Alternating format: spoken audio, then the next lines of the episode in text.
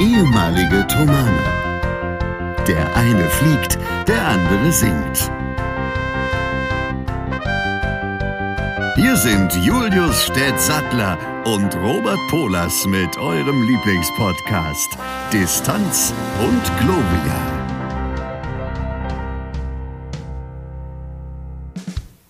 Samstag, 11.17 Uhr.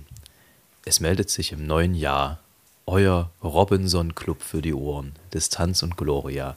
Wir freuen uns, dass ihr euch exklusiv wieder zu uns gesellt habt, dass wir gemeinsam in ein hoffentlich gutes Jahr für alle Parteien 2022, und das meine ich völlig unpolitisch, starten können, dass wir ein tolles Jahr vor uns haben, mit viel Distanz und viel Gloria, mit viel Gespräch, mit vielen Dingen, die wir ausprobieren, die wir hoffentlich mit euch zusammen ausprobieren. Es begrüßen euch ganz herzlich der Julius, der Stett, der Herr Sattler und meine Wenigkeit. Der Robert. Genau der. Herzlich willkommen. Schön, euch alle ja. wieder hier zu hören, wieder Herrn Stett, dich hier zu sehen in der Leitung. Es ist eine Freude. Ebenso, ähm, ganz meinerseits. Ich, wir wünschen euch natürlich auch, ich wünsche ein gesundes neues Jahr, viel Freude und auch ein bisschen Erfolg ist nicht verkehrt. Glück ist auch gut. Zuallererst mal noch eine Nachricht. Ähm, manche wussten das schon, dass das kommen wird, manche noch nicht. Aber es ist jetzt tatsächlich soweit, dass wir ein Baby haben. Und das ist nicht Distanz und Gloria, sondern tatsächlich ein Menschenbaby. Jetzt dürft ihr noch raten, wer von uns beiden, wenn wir wir sagen. Ja, ich. Na, wir zusammen, nicht wahr? ja, genau. Ja, ich, also ich und bin, ich freue mich mega für euch, dass äh, das auch alles so reibungslos geklappt hat, offensichtlich. Freue mich sehr. Ja, es hat sehr gut geklappt. Es war, heute ist ja Samstag, gestern war es soweit. Und wir hatten eigentlich auch gestern unseren Aufnahmetermin. Das stimmt. Der musste abgesagt werden wegen. es ist, es ist quasi heute verschoben. Es ist quasi ein Distanz- und Gloria-Baby geworden. So kann man das sagen, genau. Aber alles, alles in bester Ordnung, gesund und munter. Alle beide, die das erledigt haben. So verantworten haben. Genau. und er auch, der Kleine. Sehr, sehr schön. Super. Ähm, ja, das äh, wirft natürlich, also es hat gestern ein bisschen unsere Pläne durcheinander geworfen, sage ich äh, ganz ehrlich, aber es gibt kaum einen schöneren und einen besseren Grund dafür. Also äh, da gab es überhaupt gar keine zwei Meinungen, dass wir das einfach verschieben. Ich bin auch froh, dass der Herr Stett in einem brauchbaren Zustand ist, weil das ist ja auch nicht selbstverständlich. Offensichtlich geht das mit dem Schlafen dann doch ganz gut. Äh, ja, also man, man muss einfach jede Gelegenheit nutzen, egal welche Uhrzeit es ist. Ja, das ist was, das bin ich, da bin ich total neidisch bei meinen Kollegen. Ich glaube, das kommt aber tatsächlich äh, mit Kind dann, dass du es wirklich schaffst, bei jeder Gelegenheit, jede fünf Minuten einfach einzupennen. Das kann ich ja gar nicht. Ich bin ja so ein, äh, ich weiß nicht, also wenn dann auch noch der Mond ungünstig steht, dann schlafe ich gefühlt auch mal zwei Nächte gar nicht. Ähm, also so auf Anhieb, ad hoc äh, wegpennen, das kann ich irgendwie überhaupt nicht. Da fehlt mir irgendwie die Ruhe, beziehungsweise ich, weiß nicht, ich denke zu viel, keine Ahnung. Aber da in den gehobenen Kreis wirst du dich dann jetzt wahrscheinlich auch gesellen. Das werden wir sehen. Also normal ist das nämlich bei mir nicht der Fall. Aber ah, mal gucken, wie gut das klappen wird. An den ersten Tagen ist es noch so, dass da viel auch Hormone machen, dass man trotzdem Kraft hat und dann irgendwann rafft es einen da nieder, wenn man nicht aufpasst. ja, Mensch, äh, Herr Stett, wie bist du denn ins neue Jahr gekommen? Wir müssen mal ein bisschen aufarbeiten. Wir haben ja jetzt äh, das erste Mal in unserer Distanz und Gloria Historie sowas wie Urlaub gehabt, beziehungsweise äh, eine aufnahmefreie Zeit. So richtig Urlaub war es ja für uns beide nicht. Richtig, genau. Also wir, haben, ich bin, wir sind hier gewesen in unserem neuen Hof und haben hier ähm, zu dritt Silvester gefeiert. Also Elisa und ich und noch ein Freund, der auch mit da war. Und das war sehr, sehr schön. Es gab natürlich, dreimal darfst du raten, was es zu essen gab. Es gab, gibt ja nur zwei Möglichkeiten, was man überhaupt an Silvester zu sich nehmen kann. Alles andere wird erbrochen. Raclette nehme ich mal an. Ja, genau. Und das war natürlich sehr, sehr gut. Und da ist natürlich auch was übrig geblieben. Das haben wir am nächsten Tag auf eine Pizza gepackt, selber gemacht. Jawohl. Und das war auch sehr, sehr lecker. Und insgesamt haben wir dann nicht so viel gegessen, wie es vielleicht andere machen und auch ganz, also eigentlich kaum was getrunken, weil man ja nicht wusste, wann es losgehen kann. Und überhaupt ist es eine der schönsten Erlebnisse gewesen, dass keiner einen ständig irgendwelchen Sekt anbietet. Dass man einfach wirklich das machen kann, was man will. Das ist ein Kritikpunkt, den ich habe, dass ständig man zu Silvester gefragt wird, willst du noch was, willst du noch was trinken? Und dann, wenn man das erste Mal gesagt hat, nee, ich möchte dieses Jahr nicht so viel, dann wird man trotzdem 35 Mal noch gefragt, wenn man irgendwo anders ist. Und das kann man gerne mal lassen. Ja. Weil es sehr schön ist, nüchtern ins neue Jahr zu kommen, ja. Also, und das, das war ich, schön. Das kann ich absolut unter, unterstreichen. Bei mir gab es auch keinen Sekt, aber aus anderen Gründen. Mich hat es traditionell als Lehrerkind dahin gerafft über die Feiertage. Ah. Das, äh, ja, das, das praktiziere ich schon immer so. Es war tatsächlich mit dem letzten Konzert fing die Scheiße an. Ähm, und das ist Meinst du das auch so, wie es klingt? ich, ich, wollte das eigentlich nicht sagen, aber äh, ja, tatsächlich meine ich das so, wie es klingt. Äh, ich wollte eigentlich nur sagen, dass ich kein Corona hatte und dass ich jetzt äh, vier Kilo leichter bin. Mehr wollte ich zu der Krankheit an sich eigentlich gar nicht sagen. Aber Gott gut, jetzt, jetzt ist ja raus. Äh, das ist eigentlich ganz praktisch, weil dann habe ich den ganzen Weihnachtsspeck schon wieder abgeworfen und kann mich jetzt darauf konzentrieren, an meiner Sommerfigur zu arbeiten. Das passt. Die du schon hast. Ja, nee, die Sommerfrisur steht. Die Sommerfrisur so, habe ich schon. Die Sommerfigur kommt noch. ja, man ähm, braucht ja auch im Winter ein bisschen mehr Speck. Ja. Nee, mich hat es tatsächlich ziemlich heftig erwischt diesmal. Also mit, mit allem Möglichen, was da so dazugehört. Tatsächlich das letzte Mal so extrem kann ich mich kaum daran erinnern, dass ich wirklich mehrere Tage im Bett bleiben musste. Das äh, war gar nicht mal so gut. Andererseits hat das dafür gesorgt, dass ich das neue Jahr mit einem gewissen Elan angehen konnte. So den ganzen, die ganze Sieche habe ich dann im alten Jahr gelassen. Und äh, ja, dann ging das auch schon bald wieder. Aber das hat dafür gesorgt, dass ich halt zu Silvester jetzt nicht mit Sekt um mich geworfen habe. Ich bin ja sowieso, ich, das habe ich ja schon ein paar Mal erzählt, dass ich äh, schon Sodbrennen kriege, wenn ich Sekt nur angucke. Ähm, das äh, ist also nicht so mein Getränk. Aber ich stimme dir dazu, dass es auch ganz nett ist, äh, einfach ablehnen zu können und dann nicht noch dreimal gefragt zu werden. Oder? Genau. Gut, bei euch gab es jetzt nun den Fall, dass jemand gefragt worden wäre, bist du schwanger? Das ist ja nun was, was auch noch, was Frauen auch noch zusätzlich haben für, äh, als Problem, dass sie dann immer direkt gefragt werden, bist du schwanger, wenn sie keinen Alkohol trinken wollen. Ähm, auch das kann man einfach mal lassen. Das ist richtig. Es schadet ja auch nicht, das einfach zu lassen. Nee, ne? genau. Also, Tut ja keinem weh. Genau. Ähm, ich mich interessiert noch, du hast gesagt, beim letzten Konzert, wann war denn das und wo? Also mein und letztes und Konzert, mein letztes Konzert war am 27.12. in Bad Soden-Ahlendorf. Ähm, da haben wir nochmal mit dem Thomas-Kantor IR, Gotthold Schwarz, ähm, das Weihnachtsoratorium 1 bis 3 durchgeklöppelt. Da kam ich ja bestens trainiert, nicht wahr? Wir haben ja zusammen am 23. noch ein bisschen in den Raum gerufen. Bei einem da gibt es auch noch was zu, zu sagen, genau. Ein sehr schönes Konzert. Da gibt es noch was zu, zu sagen. ja, äh, aber erstmal erzähl du davon. Nee, es, war, es war, eine, war eine schöne, schöne Angelegenheit, aber ich merkte schon an dem Tag, dass es äh, ein bisschen bergab geht. Also, dass ich, also man hat ja, man entwickelt ja über die Jahre so ein Gefühl, gerade jetzt halt, wenn man von seinem Körper auch abhängig ist im Beruf, tatsächlich für so bestimmte Mechanismen und ähm, naja, so bei überbordender Müdigkeit und ich bin ein Typ, ich habe eigentlich nie Kopfschmerzen. Und wenn ich dann Kopfschmerzen habe, weiß ich, okay, also irgendwas, irgendwas stimmt nicht. Und dementsprechend zeichnet sie sich dann am Konzerttag schon ein bisschen ab, dass es bergab geht. Aber es war kein Corona. Das, da bin ich mir ziemlich sicher. Äh, war auch getestet. Du hast dich ja auch getestet, genau. So ist es. Ähm, bin ja auch dreimal geimpft und gechippt und entwurmt. Also das kann es eigentlich nicht sein. Ja. Das ist ähm, schade zu hören, dass es dir so schlecht ging. Allerdings auch gut zu wissen, dass der wieder besser geht. Ja, es ist ja, also für mich kommt es wenig überraschend äh, tatsächlich, weil man muss ja überlegen, dass wir im Prinzip zwei Jahre, das haben, haben wir glaube ich auch schon mal drüber gesprochen, keine Keime großartig hatten.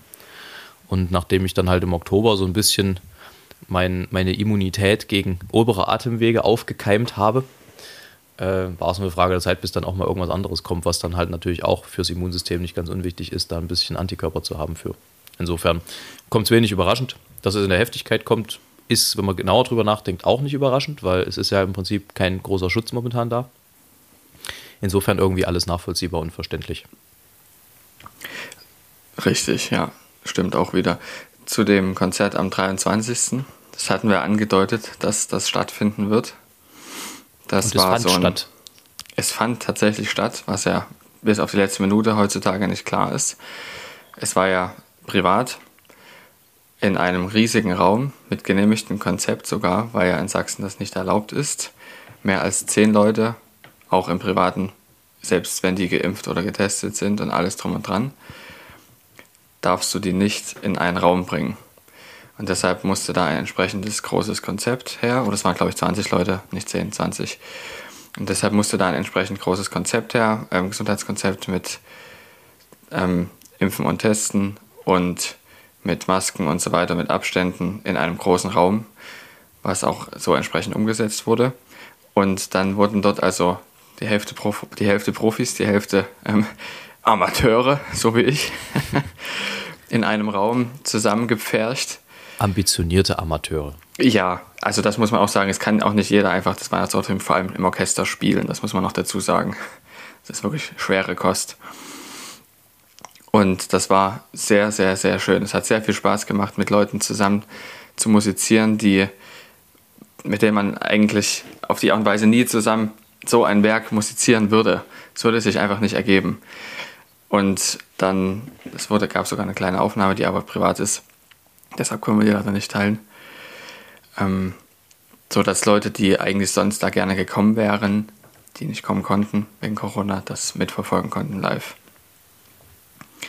Und der Herr Polos hat dort alles gesungen. Alles, die ganze Tenorpartie. Es hat bloß eine einzige, eine einzige Kantate gefehlt vom Weihnachtsortium. Das ist schon ein starkes Stück, muss ich sagen, weil das ist ja wirklich eine riesige Partie. Das ist vor allem ein langes. Es ist ja nicht nur der Evangelist, sondern auch diese krassen ähm, Arien noch, die da drin sind. Ja, es ist vor allem ein langes Stück, es ist zarzig. Und ähm, ich habe das tatsächlich auch gemerkt hinten raus, dass man das einfach im Moment nicht gewohnt ist. Diese, diese Länge und diese Intensität von Konzerten, was ja normal ist. Du hast vorher über sieben, acht Jahre äh, eine gewisse professionelle Kondition aufgebaut, eine gewisse Routine in bestimmten Sachen. Ähm, und die ist völlig weg durch zwei Jahre im Prinzip so auf Sparflamme arbeiten. Und das merkt man sowohl in der eigenen Konzertroutine, wenn du dich auf Konzerte vorbereitest. Also man ist schon zeitweise nervöser. Und gerade bei dem Projekt war es jetzt irgendwie so, das war ja eigentlich so im ganz kleinen Rahmen gedacht und total privat und so. Und dann wurde das irgendwie halt, also erst musste es dann halt in die Kirche verlegt werden, was ja schon mal ein größerer Rahmen ist. Dann war klar, äh, wir wollen das für Verwandte und, und Bekannte livestreamen. Und ich habe ja schon mal erzählt, dass das für mich eigentlich viel aufregender ist, als wenn ich vor irgendeiner undurchsichtigen Masse X äh, singe. Also es ist nach wie vor so, dass ich vor Freunden und Verwandten, die mich halt kennen und die natürlich auch wissen, äh, wie es klingt, wenn ich halt mal nicht so gut drauf bin, ähm, dass mich das viel, viel mehr stresst, in einem irgendwo auch positiven Sinne, als wenn ich halt vor irgendwelchen Leuten singe, die mich gar nicht kennen. Ähm, das heißt, also so, so ein bisschen, es, es wurde dann vom, vom, ich will nicht sagen Druck, aber es wurde dann vom Stresslevel doch ein bisschen intensiver, als ich gedacht hatte. Und dazu kam, dass wir an dem Tag selber halt aus Darmstadt zurückgefahren sind, weil wir noch mit Amakort ein Konzert hatten am Tag vorher. Und das sind ja halt mal schnell fünf Stunden Fahrt. Und ich hasse diese Luft im Bus. Also das ist, ich weiß nicht, ich bin da irgendwie Klimaanlagen sowieso immer schon ein bisschen schwierig, aber gerade in, in äh, unserem, unserem äh, Tourbus ist das wirklich, also wenn ihr da länger als zwei Stunden sitzt, kriege ich da wirklich die Krise. Insofern ähm, musste ich mir da eine sehr, äh, eine sehr konzentrierte Leistung abverlangen an dem Abend. Und ähm, es wurde ja dann doch auch gesehen und gehört und man hat dann Nachrichten gekriegt und so, was sehr schön ist einerseits, aber andererseits natürlich so ein bisschen dann doch gezeigt hat, dass so richtig privat geht es dann halt doch am Ende oftmals nicht. Ähm, also es wurde dann tatsächlich immer ein bisschen größer und die Länge ist doch nicht zu unterschätzen. Also gerade bei fünf von sechs Kantaten, das ist ja pro Stück 25 Minuten ungefähr, kann man sich dann auch selber zusammenrechnen. Ähm, und es ist wirklich einfach schweres Zeug. Und da spiele ich den Ball zurück, weil der Herr Stett äh, studiert nicht Gesang. Der stellt sich halt einmal im Jahr hin und singt dann WO wie so ein junger Gott und dann geht das halt, weißt du? Also so funktioniert es halt auch. ähm, das, das, ist schon äh, eine ziemliche Frechheit für jeden Bariton, der das äh, ewig lang studiert hat, sich da hinstellt und trotzdem rumkräpelt. Und da kenne ich ja doch, also da habe ich ja doch mit dem einen oder anderen immer mal zu tun gehabt. Ähm, Insofern ist das schon auch sehr beachtlich, was du dort abgeliefert hast. Vielen Dank, vielen Dank. Also es hat mir sehr viel Spaß gemacht, muss ich dazu sagen. Ja. Mir auch. Hm. Und es, ich komme in sonst keinem anderen Rahmen dazu, mal Solo zu singen. Vor allem nicht mit so einem guten Orchester und Weihnachtsoratorium. Weil natürlich man im Grunde immer auf studierte Leute zurückgreift, weil die doch im Durchschnitt deutlich besser sind, das ist klar. Und auch das vom Renommee des ähm, Konzertes, das für das Konzert mehr bringt, wenn man die Leute kennt und die studiert sind. Aber wie gesagt, ich finde das überhaupt nicht schlimm, weil ich habe mich ja extra so entschieden. Ich hätte ja auch Gesang studieren können, habe es aber eben nicht gemacht. Und sowas wie am 23. zeigt, dass es die richtige Entscheidung war, weil es eben trotzdem einigermaßen geht. Auch nicht hm. zu schlecht ist. Da haben wir und, dann auch drüber gesprochen, dass es so rum wahrscheinlich leichter ist, als wenn ja. du Gesang studierst und dann mal versuchst, ein, äh, ein, ein Flugzeug zu fliegen. Das geht zum Beispiel eben nicht, genau. In der Freizeit. Genau. Und ich fand übrigens diesen etwas größeren Rahmen, den es dann hatte, mit ein kleines bisschen mehr Druck auch schön. Ja, es hat doch eine Art Konzert hatte. Absolut. Das, das aber trotzdem privat war und, und, wo es eigentlich nicht um wirklich viel ging.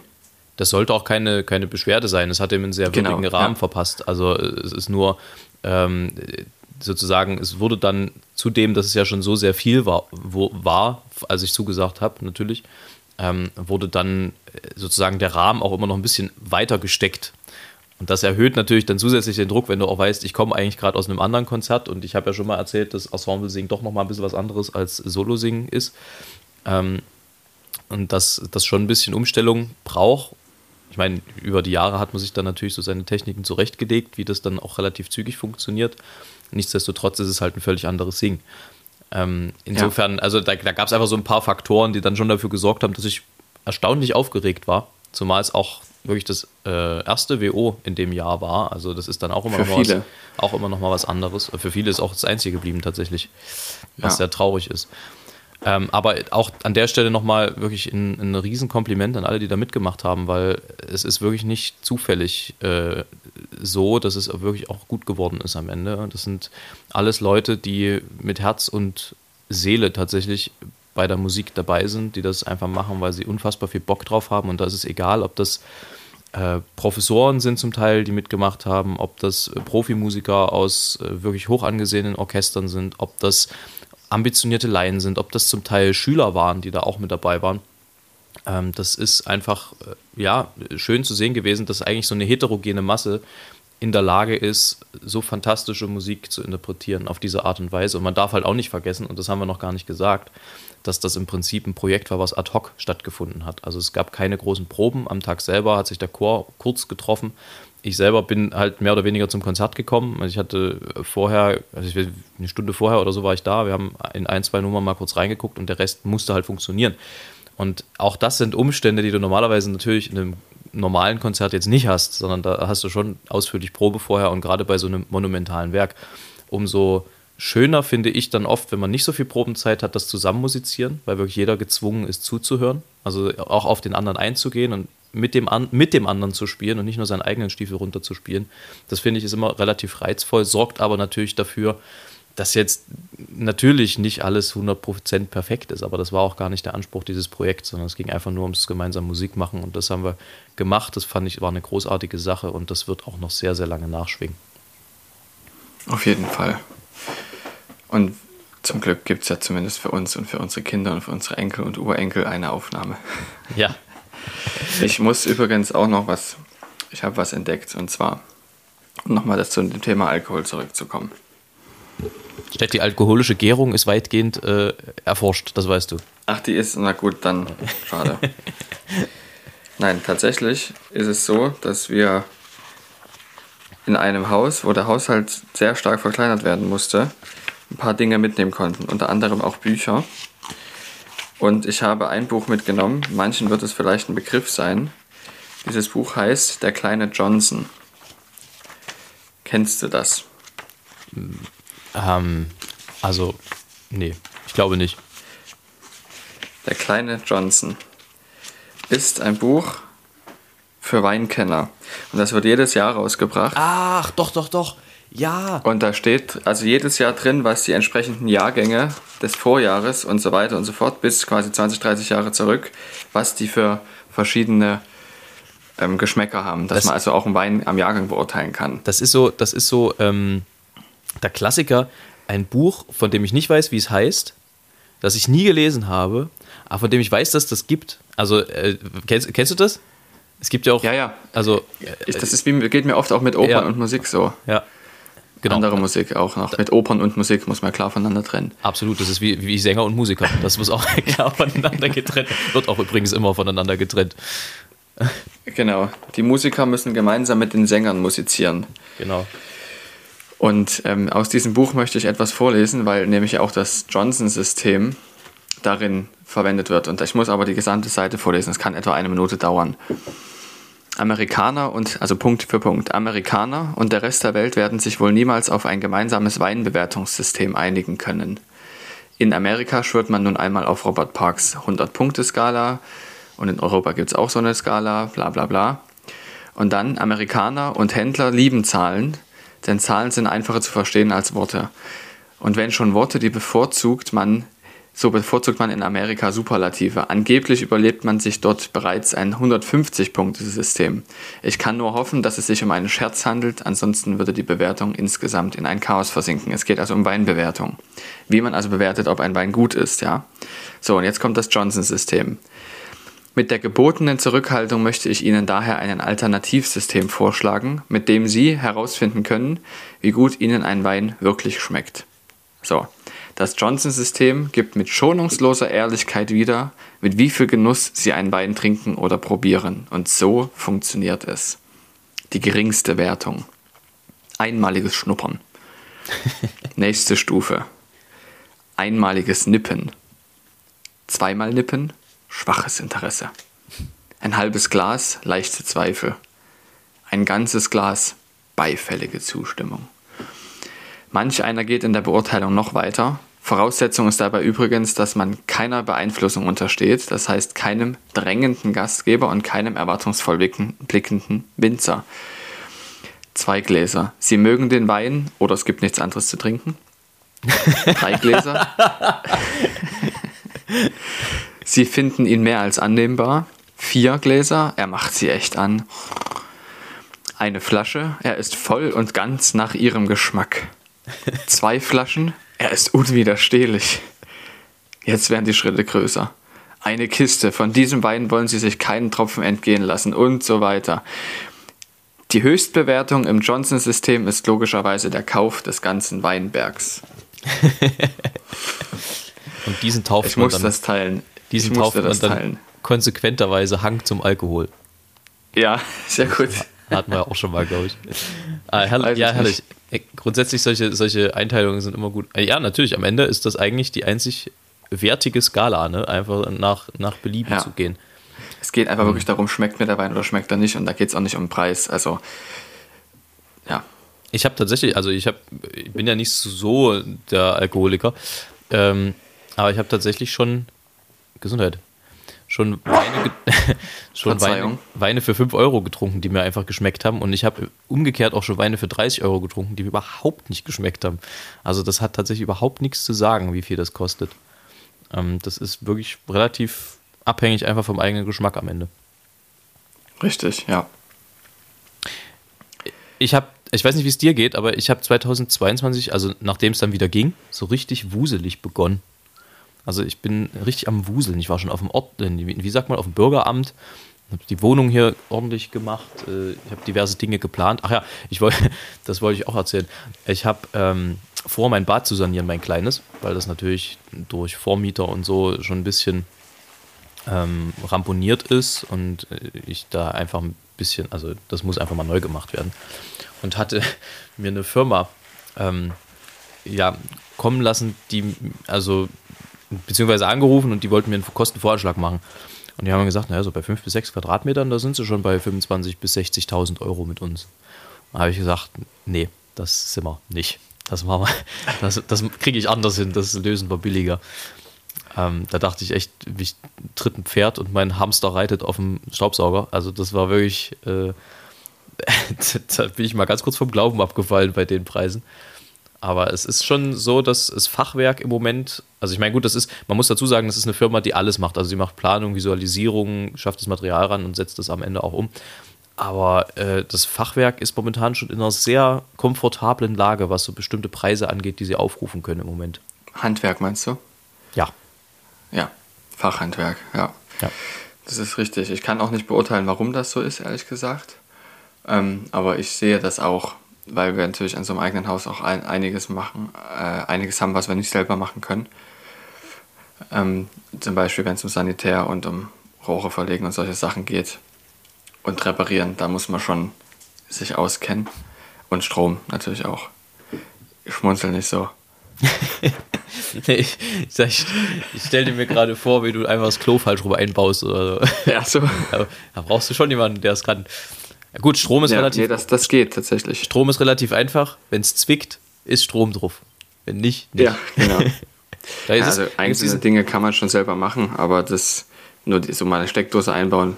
Aber wenn es dann um mehr geht, Sicherungen einbauen und alles, das muss man von jemandem machen Da lassen. gibt es ja diesen bösen Witz. Ich weiß nicht, ob ich den schon mal on air erzählt habe. Ich glaube nicht. Was ist der Unterschied zwischen äh, einem Elektriker und Milchreis? Den Milchreis isst man mit Zucker und Zimt und der Elektriker liegt im Zimmer und zuckt. Ah, Also der schlechte nee, ich, Elektriker, kan ich kannte ihn schon, aber hm, Ja. böse. Nee, genau. Also das äh, hat ja für ein bisschen Irritation gesorgt. Aber wir werden uns da was einfallen lassen und es wird auf jeden Fall in irgendeiner Form mein Bad neu gestaltet werden. Das weiß ich schon. Ich überlege, aber ich denke, ich werde das meiste selber machen dann am Ende. Badesalz, Schaumbad, Genau. das wird alles neu gestaltet Das werden. wird alles neu gemacht. Herr Stett, drei Dinge, die für dich 2021 ein Highlight waren.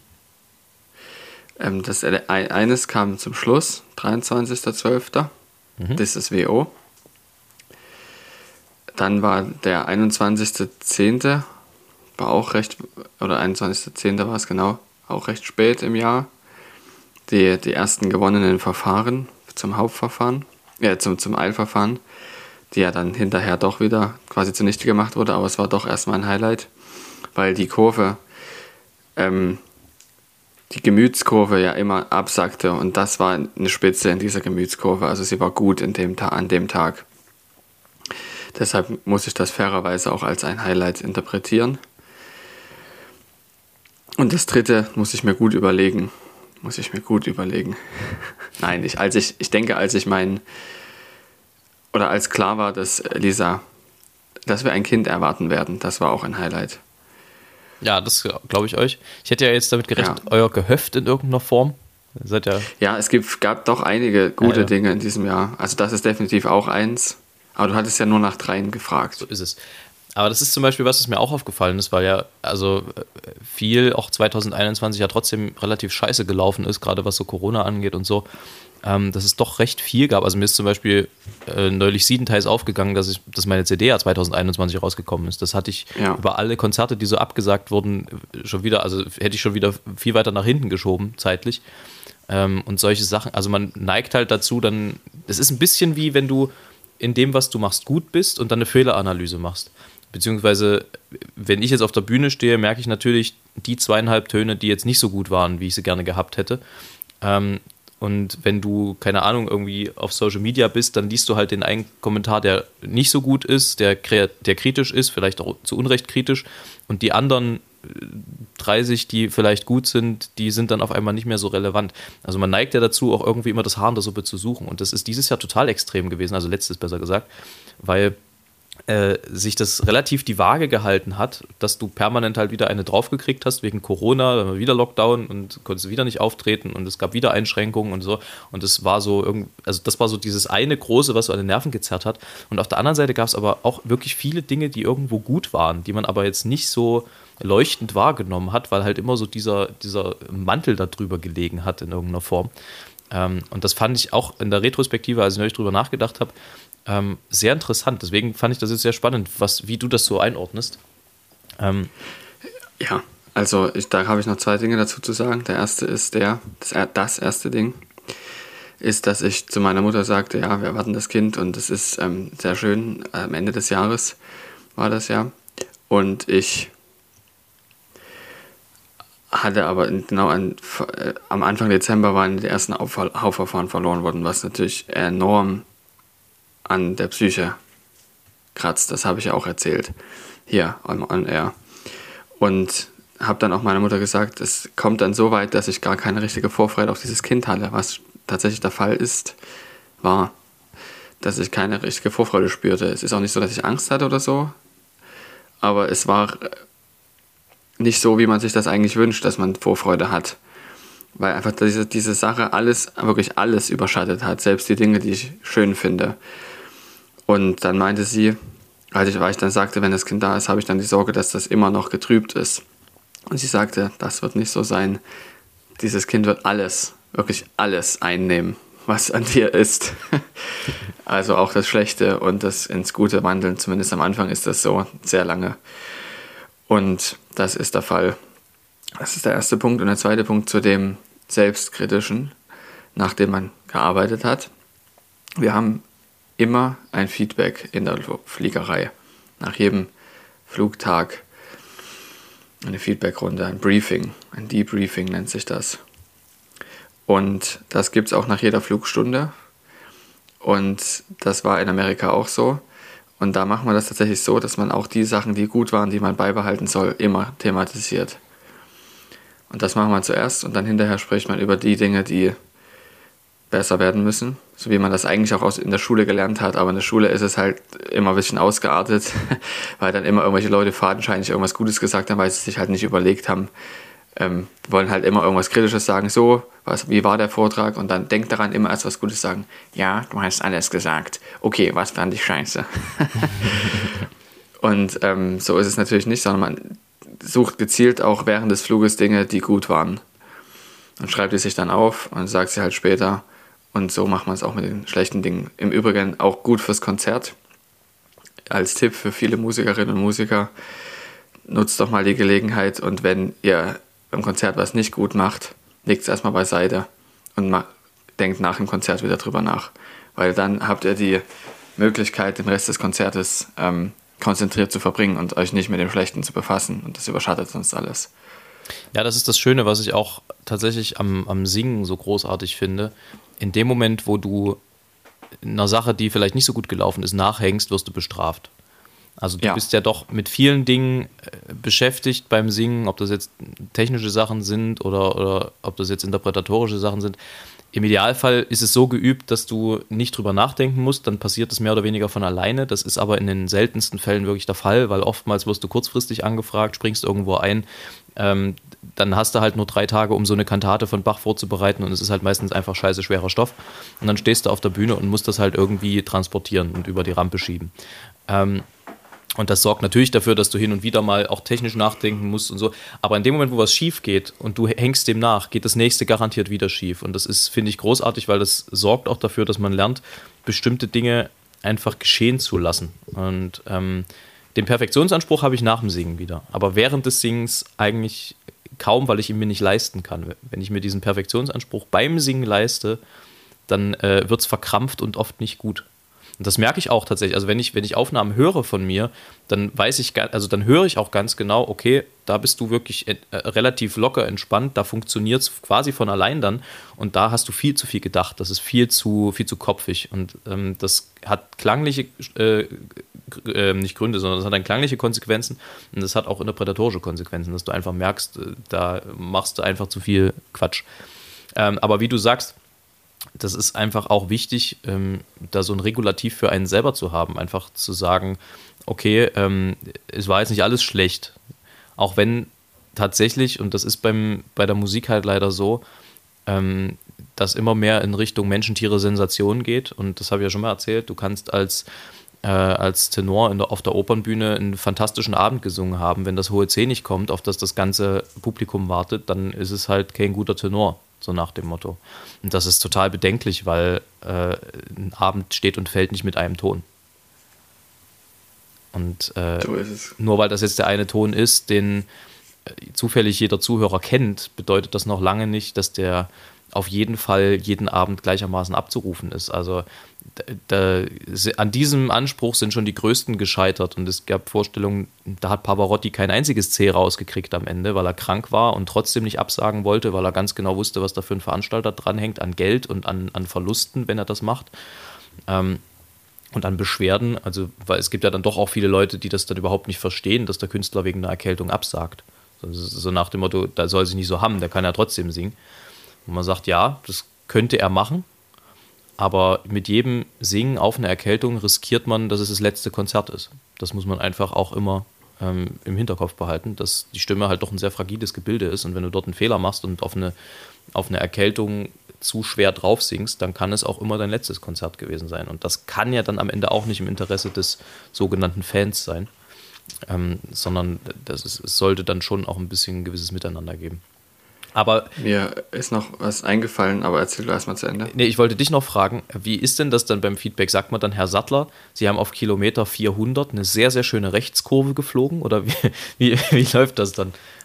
Es kommt drauf an, also sowas kann es auch geben. Also in der, in der Flugschule war es so, wenn du jetzt beispielsweise immer Probleme hattest, die Kurven koordiniert zu fliegen. Was bedeutet das? Du, wenn du im Auto fährst, hast du ja bloß die Möglichkeit, nach links oder nach rechts zu lenken, ja. Und das heißt, für die, die hinten im Auto sitzen, die haut es ein bisschen mehr rum, als die, die vorne im Auto sitzen. Nicht wahr? Ja. In Kurven. Ähm, zumindest fühlt sich das so an. Und es ist auch immer so, dass es eine Richtung, die Kurve in die Richtung drückt, wo das Auto gerade nicht hinfährt. Fliehkraft nennt sich das ja, der Effekt. Und diese, diesen Effekt hast du natürlich im Flugzeug auch. Im Boden merkst du es sowieso, wenn das Flugzeug rollt. Und du kannst den aber auch in der Luft haben, wenn das Flugzeug also nicht zur Seite sich kippt beim, also wenn es quasi nicht in eine Seite gerollt wird. Das ist so nennt man diese Bewegung im, im Flug, wenn es also nicht schief wird, wenn es nach rechts fliegen wird. Also der rechte Flügel runterklappt. So, jetzt habe ich jetzt weiß jetzt, was ich meine, ja. Du kannst natürlich die Nase des Flugzeugs auch auf eine andere Art und Weise nach rechts bewegen, nämlich mit dem Seitenruder hinten. Dann allerdings wirst du diese Bewegung, die du auch im Auto machst, erleben, was die Leute jetzt nicht sehen konnten, wie schön ich das gemacht habe. Ja, sehr schön gemacht. Und der Sinn ist immer der, dass du versuchst, diese Bewegung nicht zu haben ja, dass du quasi das Flugzeug nach rechts rollst, also kippst und gleichzeitig die Nase auch in die Richtung bewegst. Wenn du die Nase nicht mit in die Richtung bewegst, fühlt es sich so an, als würdest du quasi Richtung Boden fallen. So, also kann man das trivial gesagt nennen. Und das heißt, du musst immer, das ist dann koordiniert, wenn es genau ähm, sich so anfühlt, als würdest du einfach nur in den Sitz gedrückt werden. Dann ist es koordiniert. Und das ist nicht ganz einfach, das muss man am Anfang lernen weil man da ja auch nicht dran denkt. Du hast sicherlich nicht, nicht darüber nachgedacht, dass man da aufpassen muss. Das ist diese eine Kuller, die man im Cockpit sieht, falls du dich erinnern kannst. Ja, ich erinnere mich. Muss. Das war die, auf die genau, man, bei der man darauf achten musste. Das war wie bei so einem Computerspiel, dass die nicht äh, genau. äh, diese, diese, diese Fassung verliert. Also, dass die immer. Genau, die muss immer bleibt. in der Mitte sein. Ja. Genau. Und das muss man üben. Und wenn du das das erste Mal wirklich gut gemacht hast, ist es gut möglich, dass dann tatsächlich im Feedback, in der, im, im Debriefing kommt, diese eine Kurve nach der Landung die haben sie gut gemacht. Also Landung im Sinne von, man startet dann wieder durch in der Flugschule meistens. Aber wie ist denn das, was mir da gerade einfällt? Ähm, ihr fliegt ja nicht nur mit, also mit Lehrer, sondern ihr fliegt ja auch alleine. Es ist richtig, genau. Wie, wie funktioniert denn da ein Feedback?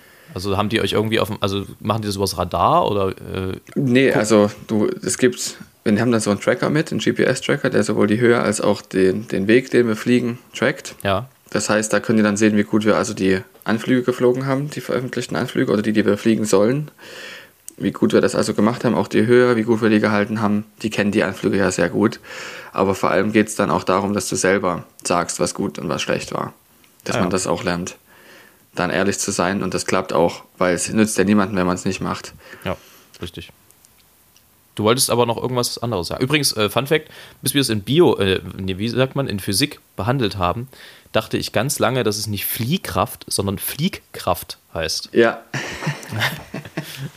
Sehr gut, weil man aus der Kurve fliegt, ja, ja. deshalb. Ja. Gut. Nein, ich wollte nur sagen, mit dem einen Fehler, dass quasi man, kannst ein ganz tolles Konzert gesungen haben und dann kommt dieser eine Ton, den du nicht kriegst. Es ist trotzdem ein guter Abend. Das kann in der Luftfahrt anders sein. Das stimmt. das stimmt. Da, das fiel da ist, in dem Moment ein. Da, da, ist bei einem Fehler der Abend unter Umständen ruiniert. Und zwar nicht ja. nur für einen Piloten. So wie der eine Fluglehrer gesagt hat, ja, und dann, dann kommst du da runter und dann hast du die Sonne im, im Weg und dann verschätzt du dich um drei Meter und dann kracht das Flugzeug halt auf die Landebahn und dann sagt er, ja, versaut den ganzen Abend, das ist echt blöd dann. Ne? das ist ein bisschen, ein Sportlehrer, ein ehemaliger, hat mal gesagt, da haben wir Kugelstoßen behandelt der, äh, der sagte zu uns, und denk dran, die Kugel nicht nach oben zu schmeißen, sondern nach vorne. Wenn du so eine Kugel mit 8, 9 Kilo ins Gesicht kriegst, das macht klein und hässlich. Ja, sehr gut. Ähm, Wie sieht denn das aus, da ich ja jetzt hier die, die, die Bücher habe? ja. Ich habe nämlich, Robert ist nämlich der Heinz ausgegangen. Ja, mir, mir, das hat nichts mit Ketchup zu tun, sondern tatsächlich sind, Ja. sind die Gedichte äh, langsam am Ende gewesen. Und Herr Stett hat für ein neues Buch gesorgt. Willst du schon Richtung Ende kommen? Ich hätte sonst. Na, oder also- hast du noch was? Naja, ja, ich habe tatsächlich noch was, weil wir sind ja, also wir sind ein deutscher Podcast und wir haben es geschafft, Ja. ein Jahr drum herum zu kommen. Aber jetzt ist mir eine Schlagzeile entgegengekommen, wo ich sagen muss, die hat mich zum Nachdenken gebracht. Denn selbige Schlagzeile äh, zeigt einen Mann und drüber steht Corona in seinem Büro in Namibia. Adolf Hitler muss ins Homeoffice. und zwar gibt es in Namibia einen Politiker, der aus irgendwelchen Gründen Adolf Hitler heißt da wusste wahrscheinlich der Vater jetzt auch nicht so ganz genau, äh, dass das jetzt nicht so die leuchtendste historische Figur ist. Ähm, und das hat aber bei mir totalen Denkprozess angeregt. Was glaubst du? Ich glaube ja, Adolf Hitler wäre richtig nervig, wenn du mit dem Quarantäne verbringen musst. So ein richtiger Nervzwerg. Der würde mir, glaube ich, richtig auf die Nerven gehen. Ich glaube, das geht jedem auf die Nerven und ging ja auch. Also ich, das kannst du nicht ehrlich gesagt sagen, was man jetzt politischerweise korrekt dazu sagt. Nein, also ich selber habe tatsächlich noch nie darüber nachgedacht, was das für ein Mensch ist. Erst habe ich wirklich richtig darüber nachgedacht, als ich ähm, Er ist wieder da gelesen von Christoph Maria Herbst gehört habe, dass man da ein bisschen mehr in diese Figur reinleuchtet. Von dem ich ja finde, also dass- auch auf die Person. Von dem ich finde, dass er den Hitler immer so einen Schnuff zu gut spricht. Ja, richtig. Ähm, ja, nee, also es ist ja jetzt nicht so, dass es hier groß um Political Correctness geht. Also kennt ja jeder unsere Haltung und äh, dass Ja. es da absolut kein gutes Haar an dieser äh, Periode äh, zu lassen gibt, ist ja völlig klar. Nichtsdestotrotz fand ich aber, also dieses Bild, was, was in meinem Kopf aufging, stell dir mal vor, also die hätten halt damals so eine Pandemie gehabt und äh, keine Ahnung, also seine Frau und er hätten da irgendwie in Quarantäne gemusst. Ich glaube, also das, das, da wäre ich, also da wäre ich wahrscheinlich an ihrer Stelle auch wahnsinnig geworden. Der war wahrscheinlich schon so im Alltag anstrengend, aber wenn du dann auch noch 14 Tage in Quarantäne mit dem Han Hanswurst musst, dann wird es ja echt nervig irgendwie. Ich genau, denke ich auch, ja. Zumal es damals ja auch mit, mit ähm, noch nicht so recht die Computer gab, da musste man regelrecht lesen, ja. Ja. Lesen, Bücher. Ja, Oder ja. Spiele, Brettspiele, ohne Wischen und Swipen und Zoomen. Ich sag mal so, also Bücher lesen hätte ihm besser getan, als selber welche zu schreiben. Du, ich glaube, er war nicht unbelesen. Nee, das glaube ich auch nicht, aber man, also wahrscheinlich äh, war Hitler damals so der Prototyp des, ich suche mir meine Fake News so zusammen, dass sie in mein eigenes krudes Weltbild passen. Also ich Ähm. denke, dass er sie regelrecht ähm, diese Kultur entwickelt hat. Ich glaube auch, dass das Falschinformationen, na wobei das ist schon immer ein, ein Mittel der Menschheit gewesen, sich gegenseitig falsch zu informieren, absichtlich. Ähm, okay, lass uns das nicht, lass uns das nicht äh, zu weit ausrollen und zu weit vertiefen. Ähm, tatsächlich hatte ich noch eine Idee, aber ich weiß nicht, wie du dazu stehst. Also du kannst auch sagen, wenn du das nicht möchtest.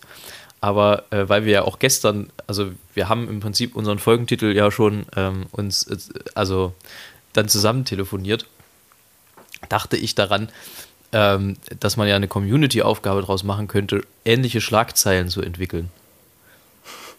ja, das ist äh, gut. tatsächlich, tatsächlich, ähm, also jetzt nicht im Sinne von Hitler im Homeoffice, sondern im Sinne von, es ging ja bei euch alles sehr reibungslos und sehr schnell, das kann man ja vielleicht so sagen. Genau, es ging sehr, sehr schnell. Wir waren ähm, und- hier, sind losgefahren und waren nach zehn Stunden wieder zu Hause. Und deswegen sind wir, und das wird am Ende auch der Folgentitel sein, sind wir am Ende bei einer, bei einer Schlagzeile hängen geblieben, wie sie eigentlich nur wunderschön der Blöd stehen kann. Und zwar, äh, was ich visuell vor mir sehe, ist Babyglück im Hause Stett. Hier zeigt er seinen Ratzfatz-Fratz. So, das ist unser, das ist unser Giveaway. Also so, ähm, so würden wir also äh, das angeben und wer Lust hat, kann uns doch gerne auch mal, äh, wenn er auch äh, ähnliche Schlagzeilen äh, im Kopf hat bei sowas, gerne auch mal äh, vielleicht in dem Zusammenhang ähm, ja, uns das eine oder andere zukommen lassen und die besten, denke ich mal, würden wir dann sicherlich auch irgendwie in der nächsten Folge mal vorlesen. Das machen wir auf jeden Fall. Ich muss, mir fällt jetzt doch noch was ein, was ich noch dringend erzählen wollte. Ja, unbedingt. Ich, ich habe mich, ich hab mich ja ganz groß gefühlt, denn Das Baby ist klein. Ja, hast du ja auch schon. Ja, genau. ja, Ich habe ja große Hände und da wirkt dieser kleine, kleine Kopf drin auch ganz niedlich. Ähm, nee, das wollte ich nicht sagen, sondern vielleicht hast du auch schon mal mitgekriegt, dass zu Silvester alle Briefkästen geschlossen sind. Versperrt. Man kann keine Briefe einwerfen. Ich ahne auch, woran das liegt. Ja, es ist tatsächlich so, nicht nur, dass die Post in diesen Briefkästen zerstört wird, wenn man dort einen Böller reinschmeißt, sondern es gibt auch Böller, nicht die deutschen, die in Deutschland zugelassen sind, aber es gibt auch welche, die den ganzen Briefkasten zerrammeln, also richtig zerfetzen. Und das ist natürlich ähm, blöd, aber vor allem eben auch für die Post, die drin ist, weil man natürlich die Post dann auch gerne das Eigentum der Kunden schützen möchte. Und deshalb wird jeder Briefkasten versperrt. Und zwar schon am 30.12. Und ich habe am 30.12. gearbeitet und auf der Tour, auf der ich bin, auf, auf der ich war, waren drei Briefkästen. Und weißt du, wer die zugemacht hat? Herr Stett? Ja. Jawohl, Eck. Und das war schön, dass auch mal, also es ist auch ganz cool, wenn man in so einem Beruf arbeitet, dass man auch mal ein paar Sachen eben, in, wenn ich jetzt, ich, bin jetzt schon über ein ganzes Jahr dort bei DHL und Post, dass man da eben auch mal ein paar Sachen selber machen kann, die jeder sieht und keiner weiß, wie es geht. Ja. also es ist nur eine Kleinigkeit, aber ich fand es trotzdem ganz cool. Nein, aber tatsächlich in dem Zusammenhang ist mir dann doch auch nochmal wichtig, was zu sagen, weil ähm, es sonst einfach ein bisschen an Aktualität verliert. Ich war ja an Silvester eine Zeit lang auch alleine und ähm, meine Eltern haben ja zwei Hunde. Und tatsächlich gibt es irgendwie kaum was Schlimmeres für Hunde als dieses Geböller. Also ich habe wirklich selten erlebt, dass äh, ein Hund so gezittert hat wie Espen, Espenlaub. Also es gibt da natürlich unterschiedliche Graustufen und mancher Hund kommt damit besser klar, aber die Hunde, die nicht damit klarkommen, und da gehört halt einer auf jeden Fall von meinen Eltern dazu, das ist für die wirklich mit das Schlimmste, was, was passieren kann. Also die sind, sie zittern, die sind überhaupt nicht mehr zurechnungsfähig, du kriegst die nicht zum Fressen, die winseln nur. Es ist wirklich ein Trauerspiel und es ist schon deswegen, also ich war schon immer irgendwie so diesem Böllern nicht ganz zugeneigt aus Gründen, aber seitdem ich das auch selber nochmal aus erster Hand erlebt habe, wirklich jeder, der in irgendeiner Form ein Herz für Tiere hat, lasst dieses Geböller. Es ist wirklich einfach, also es geht ja dann nicht nur um Hunde, sondern da geht es auch einfach um Wildtiere, um Vögel, um, um Eichhörnchen, um alles Mögliche, was draußen rumrennt. Die Tiere drehen wirklich einfach frei, weil sie das überhaupt nicht verstehen. Und man darf nicht vergessen, erstens hören die in den meisten Fällen wesentlich, wesentlich besser als wir. Das ist das eine. Das andere ist aber auch der Geruch und dann kommt einfach auch noch diese Vibration dazu, wenn irgendwas, äh, wenn irgendwas explodiert. Das ist einfach für die wirklich Todesangst. Und ähm, das, äh, also ich kann da nur, ich bin überzeugt, dass äh, unsere Hörerinnen und Hörer da jetzt sowieso nicht so wahnsinnig gefährdet sind. Aber wenn ihr Leute im Umfeld habt, vielleicht äh, könnt ihr sie ja irgendwie nett darauf hinweisen, dass ähm, das doch wirklich, wirklich für viel, für viel Stress und Leid sorgt. Und es gibt immer wieder auch Tiere, die sterben an Silvester einfach aus Angst. Und das ähm, waren dieses Jahr irgendwie, keine Ahnung, ich weiß nicht, ob es jetzt alleine Sachsen war oder aber alleine 52 Hunde, die irgendwie gestorben sind, oder 152 sogar, die gestorben sind, einfach weil sie Schiss hatten an Silvester. Und ich meine Leute, das muss doch nur wirklich nicht sein. Also mal davon abgesehen, dass man sowieso damit nur Geld verbrennt, ähm, dafür, dass es irgendwie mal kurz fünf Sekunden ganz nett aussieht. Ähm, das ist einfach irgendwie eine komische Unart, die wir uns angewöhnt haben. Und ähm, also von mir aus könnten wir das auch einfach komplett abschaffen. Oder zumindest erstmal in, in eine Richtung bringen, wie es zum Beispiel auch in Chile ist, dass privat wirklich verboten ist, auch hart bestraft wird, der Besitz und das Abfeuern, an das allerdings ein zentrales städtisches Feuerwerk gibt. Ja, das ist, das ist dann halt auch nochmal was anderes, weil du hast dann, dann ist es fünf Minuten, dann drehen die Tiere wirklich kurz am Rad und dann ist auch wieder gut. Aber dass dann halt auch permanent irgendwie jeder Nachbar zu seiner eigenen Zeit anfängt, anfängt dann doch irgendwie zu böllern, weil er im, im Keller irgendwo doch noch so einen China-Böller gefunden hat oder irgendeinen Böller aus Polen oder Tschechien, das, äh, das ist so unnötig, wirklich. Es ist unnötig und es schafft nur sinnlos Leid. Und da sprechen wir ja noch gar nicht von den Leuten, die sich da aus Versehen irgendwelche Gliedmaßen wegsprengen, weil sie irgendwie zu blöd sind, den Böller wegzuwerfen, bevor die Zündschnur abgelaufen ist oder es drauf anlegen oder der Böller halt nicht richtig gebaut ist. Das ist alles so unnötiger Quatsch. Das können wir halt einfach wirklich lassen. Amen. So, kommen wir zum Ende. Wir haben relativ ausführlich gequatscht heute, aber das ist, ist auch richtig, gut. Ja. Das ist ja auch, wir hatten noch ein wir bisschen was aufzuholen. Eine Genau. Ja. Und wir haben auch sicher noch einiges vergessen. Ja, ich habe noch eine Empfehlung. Allerdings, die, ja, ist, die, ist aber schnell, die ist aber schnell gemacht. Ähm, und zwar ist ja Neujahr immer so die Zeit der Vorsätze. Meine Empfehlung ist, macht euch keine Vorsätze, tut es einfach. Wenn ihr ein Instrument anfangen wollt zu lernen, macht es, dann hängt das nicht an irgendeinem komischen Vorsatz. Wenn ihr eine Sprache lernen wollt, dann setzt euch hin und beschäftigt euch damit. Hängt das nicht an irgendwelche Vorsätze, das hält drei, vier, fünf Wochen ähm, und dann ist es eh wieder gut. Guckt euch die Leute an, die irgendwelche Abos im Fitnessstudio ab 1.1. abschließen und ab dem 1.2. schon nicht mehr hingehen. Ähm, wenn ihr was machen wollt, dann klemmt euch wirklich dahinter und tut's und macht es nicht abhängig von irgendwelchen komischen Vorsätzen. Lasst euch das von jemandem gesagt sein, der tatsächlich da das ein oder andere geschafft hat, weil er halt Bock drauf hatte, Dinge einfach zu machen. Ja, genau. Robert war nämlich mal fett. Auch das, tatsächlich auch das, genau. ja. Das war jetzt nicht unbedingt ja. das, worauf ich abzielte, aber auch das war tatsächlich ein Fakt. Und ich darf das sagen, weil er das auch zu mir sagt, solche Sachen. Insofern passt das. Genau, wir sind da frotzelig unterwegs, wie eh und je. Genau. Ähm, dir zeige ich jetzt das Bild. Und zwar habe ich jetzt etwas, wir haben jetzt ein neues ähm, Buch, das möchte ich noch kurz vorstellen, und zwar von Wolfgang Börner. Das ist ein Freund von meinen Großeltern, ein Studienkollege, und dieses Buch heißt Gemischte Fauna, tierische Balladen. Erhältlich im Lüchertz Verlag. Und es ist eben auch noch, was eben schön ist, mit Bildern von Helmut Meyer. Und die Bilder sind eigentlich genauso gut wie die Texte. Dir zeige ich es mal. Sehr gut. Also man sieht, man sieht ein Nilpferd und eine Biene auf einer Schreibmaschine und so heißt auch das, der Titel. Es reimt sich. Genau, die Ballade von der ungenügend durchdachten ergonomischen Gestaltung. Aber vorher, wir haben alles besprochen? Ja, ich denke schon. Wir sind durch. Okay, das muss ich nämlich jetzt noch ein bisschen üben, dass man das nach vorher noch fragt. Jetzt geht's los. Die Ballade von der ungenügend durchdachten ergonomischen Gestaltung. Das Nilpferd und die Honigbiene kauften eine Schreibmaschine. Sie waren happy, hatten nur Probleme mit der Tastatur. In diesem Sinne. Spitze. Weiter so.